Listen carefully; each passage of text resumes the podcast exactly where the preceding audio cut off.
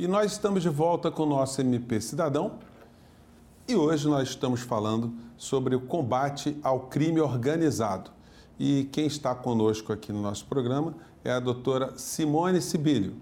Ela que é promotora de justiça e coordenadora do GAECO, que é o Grupo de Atuação Especial de Combate ao Crime Organizado.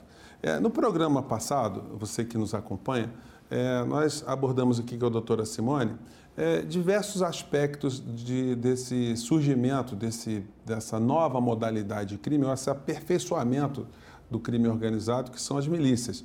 É, fenômeno que é, começa a aparecer em outros estados também. É, doutora Simone, vocês têm notícia de, de, esse tipo de organização já está se ramificando em outros lugares além do, do Rio de Janeiro? Sim, é importante a gente perceber que cada estado, né, cada comarca, ele, ele acolhe uma realidade criminológica diversa, porque suporta uma realidade cultural, uma realidade econômica, social diferente. Mas esse, é, essa questão da milícia, ela não é algo exclusivo do Rio de Janeiro. Em alguns estados, a gente já começa a ter notícias que existem também, cada uma de uma maneira diferente, mas a lógica é a mesma. Um grupo de pessoas visando a obtenção de lucro, dominação do território, às vezes cooptação de agentes políticos. E, e, essa lógica existe em vários lugares. Quando a senhora toca assim, nesse aspecto de agentes políticos, a milícia se envolve diretamente em política? Sim, nós temos notícias em que algumas organizações criminosas, melhor dizendo, é mais do que milícia, são organizações criminosas. Elas sim visam sim essa cooptação de agentes públicos e agentes políticos. E várias pessoas tentam sim buscar um cargo eletivo. Uhum. É, é, por isso que é fundamental a gente ter o voto secreto universal, que é, é, isso, isso dificulta uma, um controle maior das milícias, né? Voto secreto, a população bem informada, a população denunciando, não deixar que as associações de moradores virem curral para essas práticas criminosas. Uhum. Doutora Simone, a gente tem aqui a informação que a gente teve no, no, Rio de Janeiro, a Operação Ouro Negro em 2017 e a Operação Água Negra em 2018, ambas relacionadas com, com furto de combustível. Isso é um problema muito recorrente aqui no, no Rio de Janeiro também? Esse é um outro nicho e que há indícios de atuação de organização criminosa voltada para esse tipo de crime. O que, que é isso? E o Ministério Público do Rio de Janeiro, na verdade, ele foi é, um dos que atuou é, nessa prática com capilaridade em outros estados. Assim, uma das, das primeiras iniciativas atacando essas organizações criminosas foi o Ministério Público do Rio de Janeiro. Porque até pela própria característica, nós temos em Duque de Caxias, o local em que, em que fica Reduc, em que nós constatamos que, existia, que existiam vários furtos de combustível. Então, quando essa questão veio ao GAECO, nós podemos mapear e fazer uma fotografia que não era algo isolado. Então, a gente detectou a existência de organizações criminosas visando esse tipo de crime. Como é que eles funcionam? Eles eles identificam onde passa um duto, eles escavam aquilo, ele fura um duto e aquele duto pode passar petróleo. No caso do Rio de Janeiro, a maior incidência é de furto de duto de petróleo. Eles fazem toda uma, uma técnica que se chama de trepanação. Eles furam o duto, colocam uma braçadeira, colocam aquilo, aquela é, uma, um mangote e sugam aquele combustível para caminhão. Então você tem uma organização criminosa já identificada em que você tem o receptador que vai receber aquilo, você tem as pessoas que executam, você tem, você tem os seguranças, você tem os motoristas, tudo isso já foi mapeado pelo Ministério Público. Na verdade, nós identificamos mais de uma organização e foi até mais do que, do que duas operações. Tivemos outras operações nesse sentido. É, além de, do, do, do, do, fato ser criminoso, né, a gente tem ainda a é, possibilidade de efeitos reflexos para o meio ambiente também, né? Porque é, operar com, com, furto de combustível, se explode, se, se vaza um combustível ali, a gente está diante de um outro tipo de dano também, né? É essa é a preocupação do Ministério Público. Nós tivemos alguns, alguns acidentes, nós tivemos algumas trepanações, que é o nome técnico utilizado, mal sucedidas, em que eles deixam lá o duto vazando, aquele óleo, se for um duto por onde está passando naquele momento petróleo, esse petróleo fica vazando, se for um óleo fica vazando, se for nafta pode explodir, se for gasolina pode explodir. Nós tivemos recentemente esse exemplo no México. E essa população que, por ali, que habita por ali, ela pode na verdade, se isso se ocorrer uma explosão, você pode ceifar diversas vidas. Então, o Ministério Público também se preocupa com isso. Eu gostaria até de, de, de é, ressaltar aqui, Zé, que a população está vendo um movimento de, de caminhão de combustível naquela localidade à noite, sabe que ali não tem nada que justifique aquele caminhão. Faça a denúncia também para o Ministério Público através do 127. Uhum.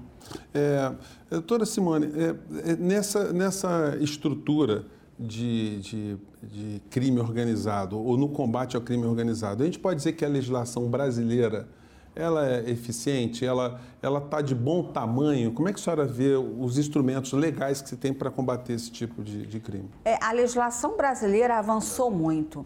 Se a gente não pode falar que nós temos uma excelência, nós temos uma legislação bastante razoável. O que nós precisamos é efetivamente fazer valer essa legislação com penas, aplicação de penas altas. Por exemplo, a Lei 12.850 prevê no caso de organização criminosa, de 3 a 8 anos, podendo ter uma causa de pena se for armada, enfim. O que a gente precisa é efetivamente fazer com que isso funcione, aplicar a pena, manter essas pessoas encarceradas e identificar os seus líderes, isolar os seus líderes e tirar o dinheiro dessa organização. Me parece que aí sim, se conseguirmos, se conseguirmos fazer isso, nós vamos estar dando um grande passo para deixar a sociedade livre desse câncer que são as organizações criminosas. Gente, olha, nós, nós vamos fazer agora um pequeno intervalo. Não saia daí porque o programa está muito importante. A gente volta em um minuto. E nós estamos aqui com o último bloco do programa que nós estamos fazendo sobre combate ao crime organizado. Eu estou aqui com a doutora Simone Sibilho, ela que é promotora de justiça aqui do Rio de Janeiro e coordenadora do GAECO. É, nós falamos muito sobre milícia no, nos nossos blocos anteriores, no programa anterior, né? Eu queria é, abordar outros temas hoje também, doutora Simone, porque a senhora começou no Ministério Público e a senhora logo, logo acabou indo para o júri. Como é que foi essa experiência? A minha primeira titularidade, ainda sou titular do Tribunal do Júri da comarca de Duque de Caxias, e o Tribunal do Júri é minha grande paixão. Na verdade, falar de júri é falar não de morte, é falar de vida. Na verdade, no caso, a minha vida, porque foi no Tribunal do Júri que eu, eh, eu obtive uma grande realização profissional. Então, o tribunal do júri é essa prática, né? O tribunal do júri é você, é o promotor do júri, ter contato direto com a população que representa aquela comunidade. O promotor de justiça no tribunal do júri é, não, tem, não tem ensaio. É o, o, promotor de justiça pede, pede o que tem que pedir, ele faz o plenário do júri, fundamenta a sua decisão e naquele mesmo dia ele tem a resposta da sociedade representada por aquelas sete pessoas. Isso, satisfação melhor não há. Eu, a pergunta é difícil. O júri erra? Olha, a justiça, eu acho que a pergunta deveria ser: a justiça erra?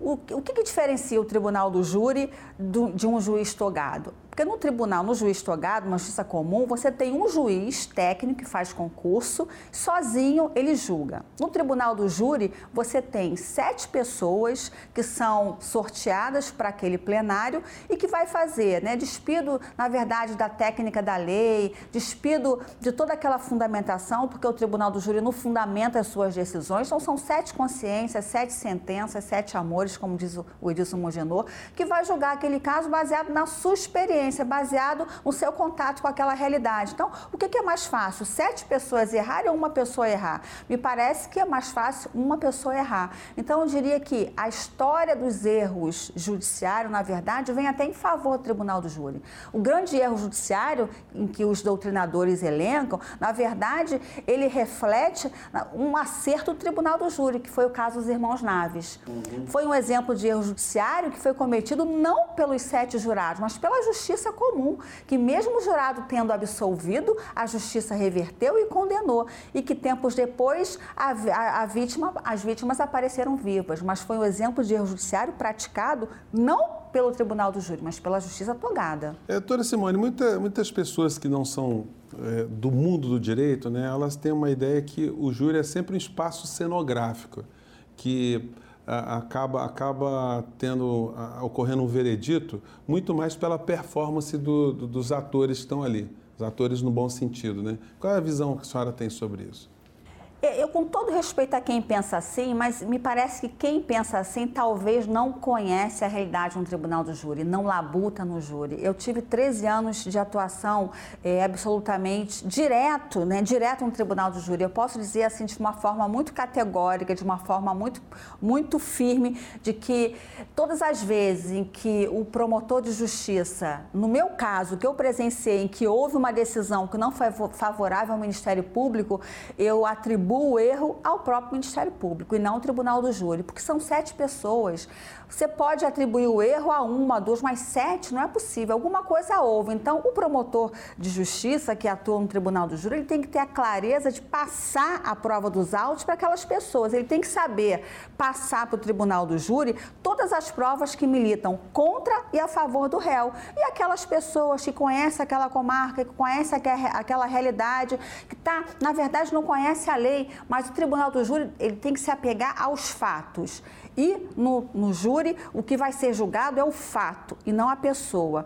Então, o promotor de justiça tem que estar preparado para, primeiro, passar todas as provas. Segundo, ter a firmeza e conhecer a comarca. Porque se o, se o promotor de justiça vai para o plenário do júri sem conhecer aquela realidade, sem conhecer aquela comarca, aquele jurado pensa: será que ele caiu aqui de paraquedas? Então, quando você estuda a comarca, quando você passa para os seus jurados os problemas daquela comarca, você faz, na verdade, uma aproximação do promotor, ele faz uma aproximação daquela comarca, ele tem que passar para o jurado. Jurado, eu conheço essa comarca, eu convivo aqui, eu sou um cidadão. E eu, como cidadão, tô, estou levando a você o que aconteceu nesse processo. Nesse caso, não tem como ter erro. Agora, é uma atividade extremamente apaixonante, como a senhora estava falando aqui para a gente, e todo mundo tem essa ideia também, né? Mas é possível separar essa paixão? É, é, quando termina um júri, você consegue ir para casa e comer uma pizza tranquilamente sem lembrar daquilo? Olha, quem fala assim também, eu acho que não vivencia tribunal do júri. Eu tenho, tenho 13, eu, eu fiquei 13 anos no tribunal do júri, ainda sou titular, mas eu estou agora no GAECO. Mas nesses 13 anos, todos os julgamentos que eu fiz, e foram vários, milhares, julgamentos rumorosos ou não, em todos eles, antes de entrar no, no plenário do júri, me dava um frio, um frio na espinha. E a hora que esse frio ele acabar, é porque está na hora de eu sair do tribunal do júri. Porque tribunal do júri é isso, é você se preparar, é você ficar tenso, porque existe ali, né, são dois valores importantes. É a vida de uma pessoa que se foi, ou uma pessoa que quase morreu, no caso de homicídio tentado, e a liberdade de uma pessoa. E essa decisão, o promotor ir para plenário do júri, ele fica sempre com essa, com essa decisão. É você pedir a condenação quando tem que pedir e se convencer que aquele júri, que aquele processo não está devidamente provado, é você pedir a liberdade. Você olha para aquele plenário, você tem lá a família da vítima e a família do acusado. E quando você consegue provar que aquela pessoa realmente praticou o crime e você consegue a condenação de um culpado, não tem sentimento melhor do que você, no corredor, abraçar os familiares da vítima e você receber um obrigado. Hum. E já aconteceu algum júri que a senhora fez, é, de a senhora se convencer que a acusação contra determinado réu ela não era justa e, e ter que refazer ou ter que pedir a inocência daquele réu? Já aconteceu e mais de uma vez, aconteceram várias vezes em que nós vamos a plenário e nós olhamos aquele processo e verificamos que há dúvida.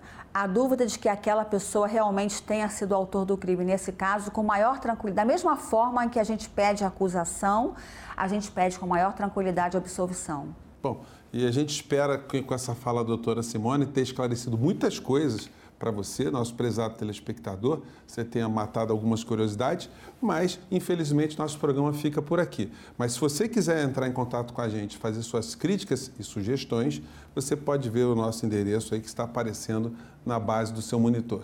Eu agradeço muito a doutora Simone pela, pelo papo aqui, pelo nosso debate, né? E esperamos você no nosso próximo MP Cidadão. Um grande abraço e até lá!